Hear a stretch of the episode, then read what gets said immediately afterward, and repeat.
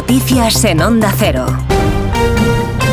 Buenas noches. Se cierra el último fin de semana de campaña en Galicia. Antes de la cita con las urnas del 18 de febrero, Zapatero ha pedido el voto y en Ferrol para el candidato socialista Gómez Beceiro, con críticas al Partido Popular a cuenta del revuelo en torno a la supuesta aprobación de Feijó de un indulto condicionado a Puigdemont, que ha salido a negar de viva voz el líder popular este domingo. Anda, pero cuando el gobierno de Pedro Sánchez dio los indultos a varios de los líderes estaban en la cárcel dijeron que se rompía España, que era un atentado a la democracia y al Estado de Derecho. Ah, ahora... O sea, que aquí los indultos que da el PP son estupendos, maravillosos, ¿no? Democráticos. Y los que da el Partido Socialista son impresentables. Esta es, esta es la derecha que tenemos.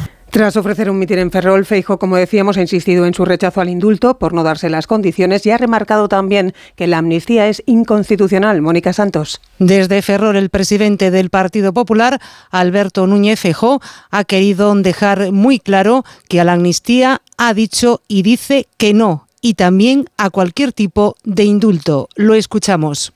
Dije y digo que no a cualquier tipo de indulto porque no se da ni una sola de las condiciones para ningún posible indulto. Digo, ningún posible indulto, ni una sola de las condiciones se da. Y dije, y dije que sí, y vuelvo a decir que sí, a la investigación de la justicia, tanto por cualquier acto presunto de terrorismo o por cualquier conexión presunta. Núñez Feijóo aseguran que hay partidos que quieren embarrar la campaña en Galicia y que por lo tanto quiere dejar muy claro lo que ellos defienden. Por la tarde, en otro acto en Outeiro do Rey, provincia de Lugo, Feijóo adelantaba que mañana se va a desplazar a Barbate para hablar con alcaldes y responsables de seguridad locales del suceso en el que han muerto los dos guardias civiles embestidos por una narcolancha este fin de semana.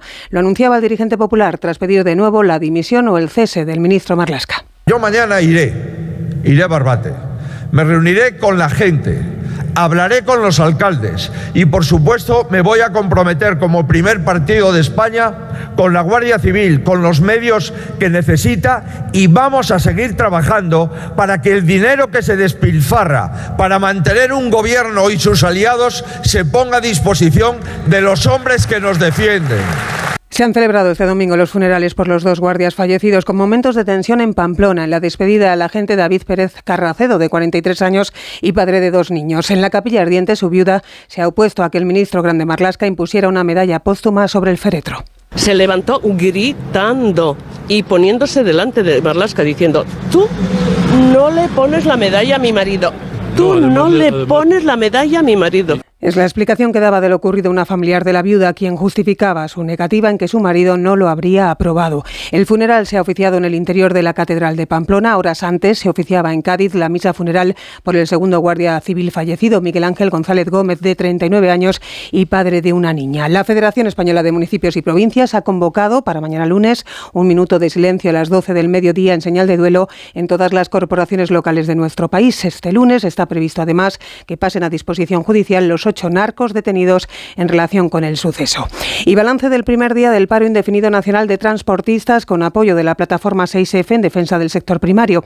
Algunas tractoradas han complicado esta pasada tarde el tráfico en carreteras de la red secundaria, especialmente en Barcelona, Alicante, Zaragoza, Huesca y Toledo. La próxima semana podría sumarse a los paros del sector pesquero. Lo ha adelantado en Onda Cero Basilio Otero, que es presidente de la Federación Nacional de Cofradías. Estamos convencidos de que tenemos que seguir los mismos pasos porque los problemas son comunes. La semana que viene tenemos los ejecutivos para decidir a ver qué, en qué modo los apoyamos.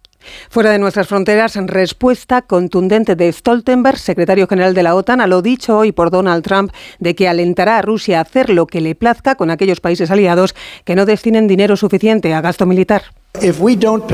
Si no pagamos y nos ataca Rusia, ¿nos protegerá usted? Y contesté, si no ha pagado y tiene pagos atrasados, no, no, no les protegeré y por el contrario, les animaré a que hagan con ustedes lo que demonios les venga en gana. Tienes que pagar tus facturas. Declaraciones de Trump en un mitin en Carolina del Norte que el responsable de la OTAN, Stoltenberg, tacha de incendiarias, mientras que la administración Biden lo considera un comentario de perturbado.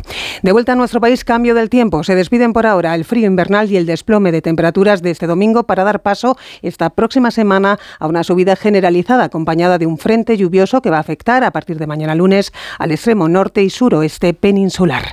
Así terminamos. Recuerden que la información vuelve en próximos avances con noticias actualizadas también en nuestra web